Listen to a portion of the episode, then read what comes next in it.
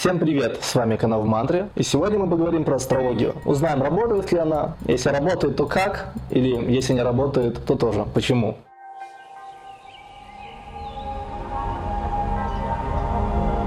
Как обычно человек пытается определить, работает ли астрология? Он читает какое-то описание, составленное под него, и на основе описания пытается сделать вывод. Тут есть один важный нюанс. Во-первых, Человек, который заведомо не верит в астрологию, будет в этом описании видеть прежде всего моменты, которые противоречат его личности, а человек, который наоборот верит в астрологию, будет искать только подтверждения, игнорируя какие-то противоречия.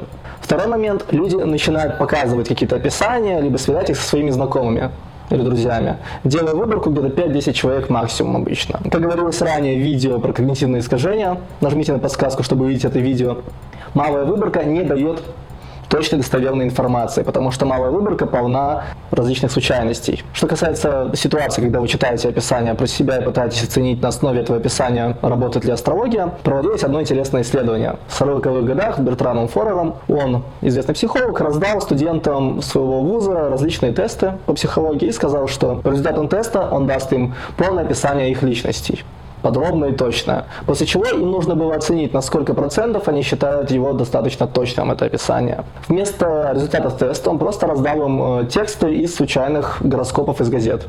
Не учитывая их знаки зодиака, а просто вот реально случайные. В результате 80% студентов, прошедших этот тест, оценили результаты как очень точные. В чем прикол? Когда человек читает подобное описание, это описание составлено таким образом, чтобы какие-то редкие моменты эмоционально его сильно цепляли. Ведь когда его эмоционально цепляют какие-то 2, 3, 4 тезиса, он забывает про другие тезисы, которые ему вообще противоречили, к примеру.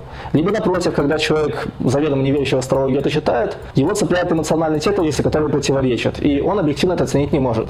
Как вообще оценить объективно, подходит ли вам то или иное описание личности, неважно из астрологии, либо взято из психологических тестов. Все очень просто. Во-первых, вычеркните из этого описания все тезисы, которые являются общими. К примеру, у вас есть две ноги, у вас иногда хорошее настроение, иногда плохое, вы иногда разочаровываетесь в людях, ну и так далее. Какие-то тезисы, которые прям реально для 90% людей точно подойдут. Их просто смело вычеркиваете, даже не читайте. Дальше остаются тезисы, которые должны как минимум в 50% случаев вам, не то что вам, ну каким-либо людям не подходить. На них и нужно заострить внимание. Тут уже над каждым тезисом нужно поставить плюсы либо минусы в зависимости от того, подходят они вам или нет. А в конце подсчитать, на сколько процентов плюсов, сколько процентов минусов. И вы поймете, насколько это описание достоверно вас описывает. Если там примерно 50 и даже 60 процентов попаданий, то это эффект двоечника, который взял обычный тест и расставил там ответы наугад. У них, как правило, попадание от 40 до 70 процентов. Если же попаданий больше 80 процентов, то, скорее всего, описание было составлено верно про вас и ему имеет смысл доверять. Но при этом все равно имеет место быть для случайности. Вот реально может выйти так, что описание может совпасть для вас на 100%, в то время как для других людей, совпадающих с вами там по дате рождения, времени и так далее, оно совпадать вообще не будет. Потому что, ну, так вышел случай, так случайно произошло. Для того, чтобы это избежать, имеет смысл подобным же образом проверить подобные тесты на других людях. При этом выборка должна быть достаточно широкой. Какие вещи пытается предсказать астрология? К примеру, астрологи заявляют, что они могут предсказать совместимость людей в отношениях.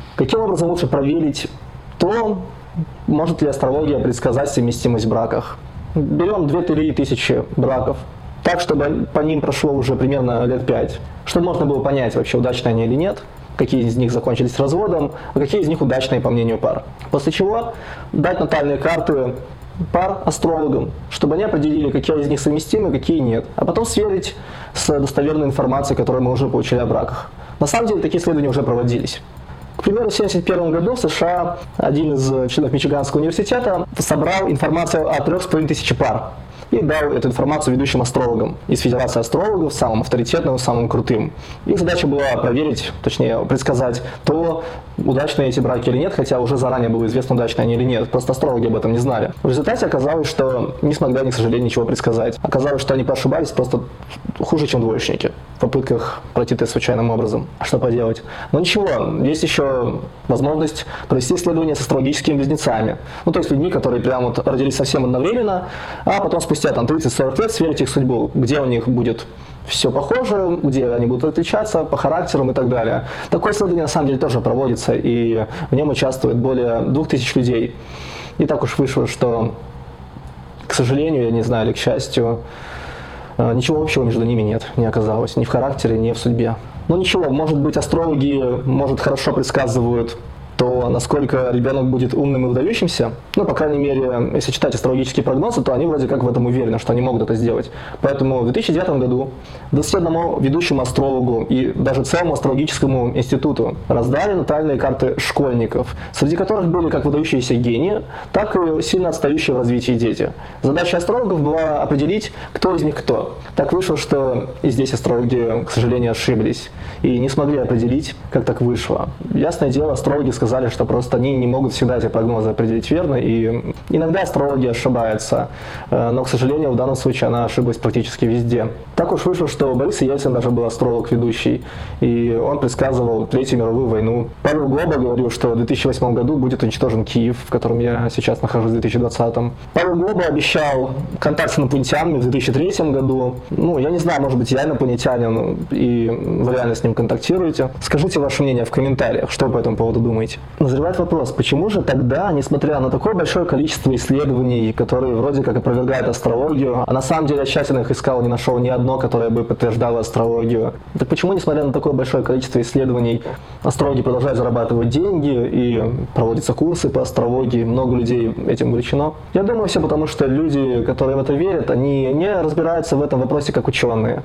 не проводят массовые исследования, а просто берут описание, читают про себя, видят 3-4 цепляют составляющих эмоционально тезиса, и это перекрывает все остальное восприятие. Если вы пробовали проводить исследования по астрологии так, как советовал я, отмечая на плюсы и минусы и вычеркивая все общие либо противоречивые утверждения, напишите об этом в комментариях. Интересно ваше мнение, совпало ли про вас ваше описание. Попробуйте провести следующий эксперимент. Особенно это касается таких тем, как human дизайна. К примеру, вы получили описание вашего характера согласно вашему знаку зодиака, дате рождения, времени рождения и так далее, неважно. Попробуйте ввести еще 3-4 случайных числа в моменте рождения и получите еще 3-4 описания характера. И просто сравните их между собой, какой вам больше подойдет. Если вам подойдет именно ваш, ну, вам повезло, окей. Но если подойдет не ваш, то напишите в комментариях, интересно, чем закончились подобные эксперименты. К сожалению, в подобной вере в астрологические описания есть одна маленькая проблема. Дело в том, что наше подсознание склонно воспринимать любые установки и воспроизводить их в ваших действиях. Так что если вы прочитали в описании, что, к примеру, вам не дано заниматься творчеством или, напротив, не дано заниматься какими-то логическими вещами, финансами и так далее, то подсознание человека, верящего в это, примет эту установку и будет мешать вам этим заниматься. Подробнее об этом я расскажу в следующем видео про работу подсознания. А на этом будем заканчивать. Подписывайтесь на мой канал, ставьте колокольчик, лайк под этим видео. С вами был Михаил Орешников. Короче, пока.